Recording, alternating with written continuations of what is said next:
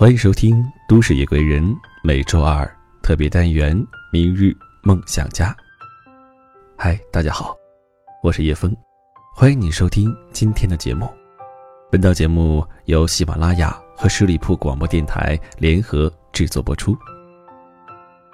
今天想和你分享这样一个故事：姑娘，不是只有努力就够了。作者：杨希文。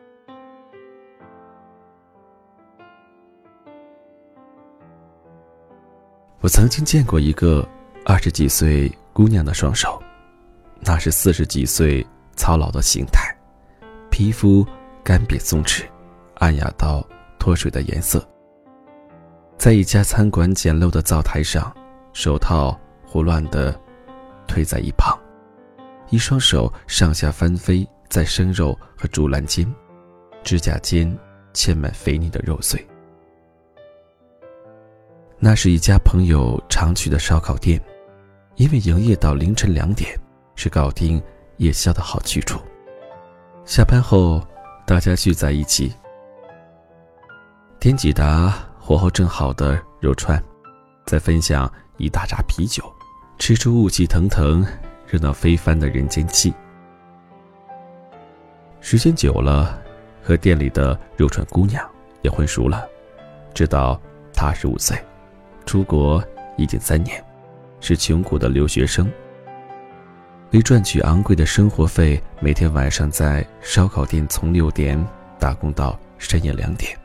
工作内容就是坐在一张板凳上，对着发霉的墙角，穿上整整两大盆的肉串。那时，我也有一份餐馆的工作，能够体谅这种辛苦。放学时来不及回家。就要背着书包去餐馆做工，两分钟就要把十人桌的残羹收拾妥当，不然就会遭到老板娘的痛骂。两只脚忙到没工夫同时着地，头发丝儿里永远浸着一股洗不干净的廉价豆油味儿。因为这种经历，我把姑娘当做革命战友，姑娘对我也有一份惺惺相惜的感情。工薪阶层家庭的孩子出国读书，经历写出来像一本苦难史。除去上学与做功课，剩下的时间几乎都要找一份杂工来打。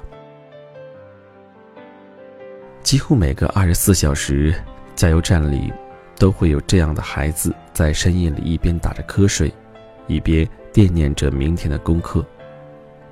肮脏油腻的中餐馆。他们又会出现在后厨里洗碗、洗到手指脱皮。深夜的办公大楼里，同样处境的一群人，一个人背着重重的吸尘器，孤零零地望着整个城市的夜景。那些被上传到网上的照片，厚重的课本和临近节日日期的几千字论文，一度让人们非常羡慕留学生的世界。简单的，只有课业繁重，可照片背后的辛酸，却从未被放进镜头里。那是比课业更沉重的生活。所幸，这个姑娘和我作为其中的一份子，虽然知晓自己和周围一掷千金的富二代相比，大概隔着奋斗十年的距离，却依旧脚踏实地的努力着。没有为了一夜暴富走上歪门邪道，而在我的生活圈里，这个姑娘绝对是最努力的人。虽然几乎人人都要在放学后去打一份工，可是像姑娘那样，每天只睡四五个小时，既要读书又要打夜工，如此拼命的，才没有第二个。姑娘家境不好，父母退休后还找了份工作来做。电话里说砸锅卖铁也要供你上学的话，让她不敢懈怠半分。她的这份工作整整做了两年，也从一个水灵灵的年纪，熬成了一副沧桑的模样。可是我渐渐的察觉到，姑娘的努力和我的似乎有些不同。起初在餐馆打工，是因为自己除了一点英文，缺失常识与生活技能，无法找到一份体面的工作，所以只能低下头来，以一副谦卑的姿态面对生活。尽管在餐馆里是被呼来喝去的角色，只要用心，却也总是可以找到值得学习的东西。经理的一通订货电话。客人的投诉，老板热情的推销，竖起耳朵，字里行间都能学到有用的信息。每当被老板支去洗碗的时候，看着同事窃喜的表情和水池里飘起黄腻腻的一层油渍，我就恨恨地对自己说：“你二十二岁在这里洗碗，我一点都不怪你。但如果一年之后你还在这里，我绝对饶不了你。”我一直坚信自己有更好的价值，读书十载，不是为了让自己去做一份不需要太多智商与情商的工作，走上成为一名聒噪妇女的路。因此，这种不被尊重、不被需要、随时可以被取代的感觉，也常常令我感到十分受伤与不甘。于是，有空的时候。我都会花一点时间看免费华人报纸上的招工广告，或是从招聘网站上抄下用人公司的信息，有时候拿着圈圈点点的记录去给姑娘看，她却没什么反应。她觉得这都是没事瞎折腾，好不容易熟悉了一个地方的环境，赚的钱也够吃够喝，干嘛要换来换去？那时，我和姑娘的工资一样，都要低于法定最低工资，代价就是每周四十几个小时拼死拼活赚来的钱，都抵不上一个普通公司职员轻轻松松工作三十几个小时的薪水。我觉得不公平，也亲眼见过这样的职员，并没有什么过人的才能，除了一些对公司产品的了解，只不过会开车。能说一口流畅自如的英文来，却不用像我们这样一副战战兢兢的奴才相。于是我为自己留了心，把餐馆里的洋人当做免费的外教，去超市时也要和收银员多看几句，看电视只看英文台，不看中文泡沫剧，能说英文就不说中文，把自己彻底沉浸在西方的文化里。学会运用新的思维考虑旧的事情，生命渐渐被填进很多可能。我看到从未见过的风景，开始憧憬更美好的未来。我也一直鼓励姑娘：“你长得那么漂亮，总不能一直在店里穿肉串吧？”姑娘说：“我也想找一份好点的工作，可是我英文不好呀。”我有些惋惜的看着那双苍老的手，那就每天学一点啊。姑娘睁大眼睛苦笑着：“小姐，你还觉得我不够辛苦、不够努力吗？可是学习英文，不就是为了自己以后不再这么辛苦吗？”账户里稍稍存下一些钱的时候，我又买了一辆只能开不能看的叉手车。拜托朋友教我开车。从来没坐过驾驶员位置的自己，把交规书读了两个月，还不敢轻易上路。就在五点钟起床，趁着马路上人少的时候偷偷练习。起初以每小时二十公里的速度向下坡驶去，都觉得是不要命的神速，脚掌踩着刹车，脖颈一片冷汗。可是半个月之后，我居然考到驾照。悠哉悠哉的上路了。我载着姑娘去喝咖啡的时候，和她大谈特谈学车的好处。姑娘一头雾水：“小姐，没搞错吧？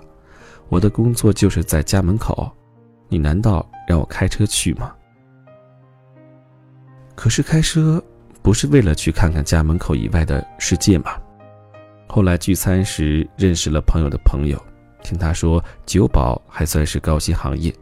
就咬咬牙，花六百块大洋报名短期调酒班，二十个人的小班授课，只有我一个非本地人，听着老师字正腔圆的伦敦腔，分外吃力。每天晚上放学，又要穿过一条灯红酒绿、妓女战绩的漫长路。我半闭着眼睛，小跑到只有我和司机的公交车上，把书包里压扁的面包抽出来吃几口。窗外望去是凄冷的夜景，我竟然还觉得这生活进步的还挺带劲儿。当我换掉中餐馆的工作，到一家规模稍大的西餐馆去做服务生。可以有小幅度的加薪时，我和朋友跑到烧烤店里搓一顿，怂恿姑娘也去学点什么。姑娘一边漫不经心地把肉搓在竹签上，一边看着我调酒的照片，倒吸一口冷气：“小姐，这可是六百大洋啊，得打多少工才赚得回来呀？为了那一点加薪，还不如守着一份熟悉的工作好好干呢。”可是，学习一份技能，不是为了更好的工作去赚更多的钱吗？我的努力中一直有点仇恨的意味儿，目标明确，攻击性强，谁小瞧我，谁就成全了我。而这个姑娘的努力比较逆来顺受，每周除了上学，还要做四十几个小时的夜班，脸色惨白，黑眼圈常驻，连走路看起来都十分虚弱。却也没见他抱怨过。看着姑娘那双皱纹深重的双手，指甲又秃又短，一点女孩子细腻都看不到，内心一颤。这是一双多么努力的手啊！可是努力是为了这样吗？努力不是应该为了有更好的生活？努力不是该有方向才是吗？我看着他不自在的表情。进了声，或许人各有志。姑娘继续每天六点钟出现在烧烤店的生肉前，一双手摆弄竹签，快速准确，那姿态真的比谁都努力。发誓再也不要去洗碗的一年里，很多人很多事都为我打开了一扇窗，让我看到了生活的更多可能。我换了五份工作，每一份。都有新的知识可学，有新的问题要解决，有新的人去遇见，这些都在为更好的未来做铺垫。而当我再也不用去洗碗，开始体味到被尊重与被需要，工资变成了一年前的一点五倍，而姑娘还是肉串姑娘的时候，我们的友谊就渐渐的维持不下去了。后来。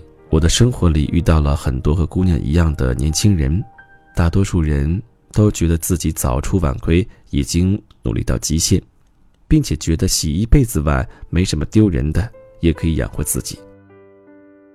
可是，明明可以发挥出更好的价值，又肯付出努力，为什么甘愿在一个中餐馆里打一辈子工，而彻底放弃成为更好的人的可能呢？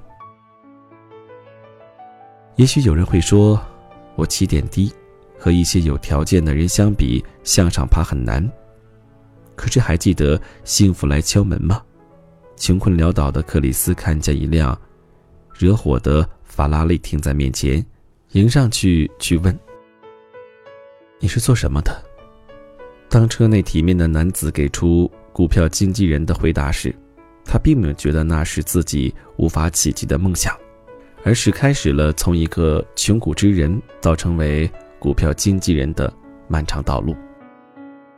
上天在大多数情况下还是公平豁达的，可是他不会对一种努力给予慷慨回报，这种努力缺乏方向感，徒劳无功，逼迫一个人对生活认输，又毁掉他进步的全部可能。努力从来不是为了证明自己努力。而是为了拥有更好的生活，能够保持持续向上的目标，生活才会是一部进化史。有人对人生进行过理性而又残酷的分析，在一张 A4 纸上画了一个三十乘三十的表格，如果让每个格子代表一个月，那么这九百个看似微小的格子，就是你全部的人生。再残忍一点儿，除去前面那些涉世未深的阶段，还有后面那些心有余而力不足的日子，你真正可以安息奋斗、决定自己高度的时间，用笔画在人生的 A4 纸上。只不过是那么短短的十几行，而平均每两年时间，一个人就会被自己所创造的价值推向一个新的高度。于是你常常在同学聚会中看到这样的情景：分别不过几年，有些人已经在事业上小有成就，有些人还在守着毕业后的那个职位原地踏步。大多数情况下，这种差别的存在，不是因为。前者天资过人，也不是后者不够勤奋，他们付出等量的辛苦，只不过后者输给了方向感。人生这件事，不是只有努力就够了。后来我再也没有去过那家烧烤店，不是不想念那个姑娘，而是再也不忍看见那样一双手。